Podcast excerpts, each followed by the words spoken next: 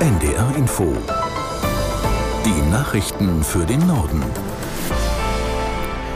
Um 14.30 Uhr mit Benjamin Kirsch. Am Mittwoch, ab Mittwoch früh wird erneut der Personenverkehr der Deutschen Bahn bestreikt für sechs Tage. Der Güterverkehr ist schon ab morgen Abend betroffen. Die Gewerkschaft der Lokführer sagt, das neue Tarifvertragsangebot der Bahn sei keine Verhandlungsgrundlage. Wie GDL-Chef Weselski das genau begründet, erklärt Laura Janke.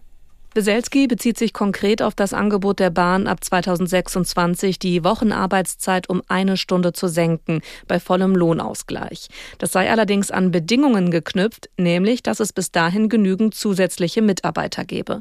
Sollte das nicht passieren, werde die Arbeitszeit um null gesenkt, so der GDL-Chef.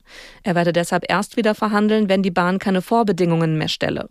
Die Bahn wirft der Gewerkschaft wiederum vor, den Tarifkonflikt maßlos zu verschärfen. Ein Großteil der Züge wird während des Streiks von Mittwoch bis Montag wieder stillstehen. Ein Notfahrplan ist in Arbeit. Die Zugbindung für schon gebuchte Tickets ist aufgehoben. Betroffene Fahrgäste können an anderen Tagen fahren oder die Fahrt stornieren. Bundeskanzler Scholz hat den Landwirten in Deutschland praktische Erleichterungen zugesichert. Es gebe in der Tat viel zu viel Bürokratie, sagte der SPD-Politiker auf der Berliner Agrarmesse Grüne Woche. Wir sind noch weit weg von dem Zustand, den wir uns für die Landwirtschaft der Zukunft vorstellen. Die meisten wollen arbeiten, auf dem Feld zum Beispiel, in der Lebensmittelverarbeitung. Sie wollen nicht mit Bürokratie ihre Zeit verbringen. Das ist ja nicht, was unmittelbar die Begeisterung für den Beruf ausmacht. Und deshalb haben wir auch ganz konkret besprochen, dass wir die vielen Vorschriften, die wir in Deutschland beeinflussen können und die, die wir etwas schwieriger in Brüssel beeinflussen können, so verändern, dass genau auf diese Weise das Leben auf dem Hof, das Leben derjenigen, die dort arbeiten, leichter wird. Bundeskanzler Scholz in Berlin. Zehntausende Bauern hatten in den vergangenen Wochen mit ihren Traktoren gegen die Kürzungen von Subventionen protestiert, unter anderem beim Agrardiesel. In der Kritik stehen aber auch die zahlreichen behördlichen Auflagen in der Landwirtschaft. In den Streit über eine Erhöhung des steuerlichen Kinderfreibetrags hat sich nun auch SPD-Bundestagsfraktionschef Mützenich eingeschaltet. Er sagte der Rheinischen Post, der Kinderfreibetrag müsse weg und durch ein neu gestaltetes Kindergeld ersetzt werden. Das erspare künftige Debatten über die ungleichen Leistungen für Kinder. Mützenich kritisierte Finanzminister Lindner für seinen Vorstoß, nun den Freibetrag zu erhöhen, wovon ausschließlich Familien mit hohem Einkommen profitieren. Lindner habe erklärt, jeder im Land müsse angesichts der Haushaltslage einen Konsolidierungsbeitrag leisten, so Mützenich. Warum das nicht für die Spitzenverdiener gelten soll, erschließe sich nicht. An den Großdemonstrationen in Deutschland haben am vergangenen Wochenende insgesamt 900.000 Menschen teilgenommen. Das teilte das Bundesinnenministerium unter Berufung auf Schätzungen der Polizei mit. An den vergangenen zwei Tagen waren unter anderem in Hamburg, München, Berlin und Leipzig Menschen auf die Straße gegangen, um gegen Rechtsextremismus und die AfD zu protestieren. Aus Berlin Lothar Lenz. Regierungssprecher Steffen Hebestreit sagte, die Demonstrationen seien ein sehr positives Zeichen für die demokratische Verfasstheit Deutschlands gewesen. Es sei beeindruckend, wie sehr sich die Zivilgesellschaft für die freiheitliche Grundordnung engagiere.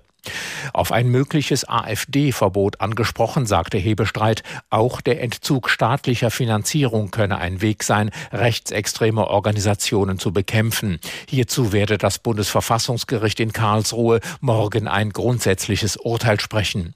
Es gelte aber vor allem, rechtsextreme Denkmuster durch gutes Regieren zu bekämpfen.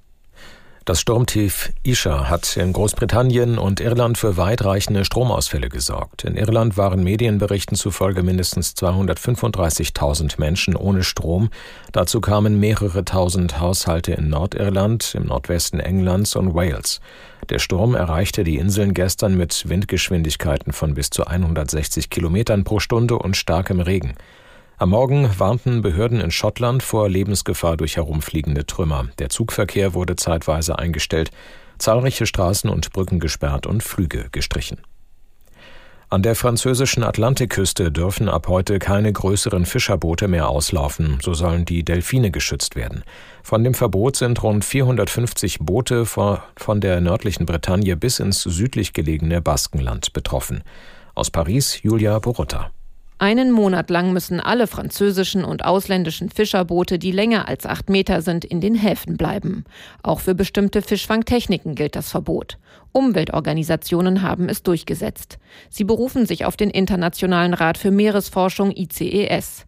9000 tote Delfine pro Jahr, das seien fast doppelt so viele wie angesichts des Bestandes akzeptabel wären.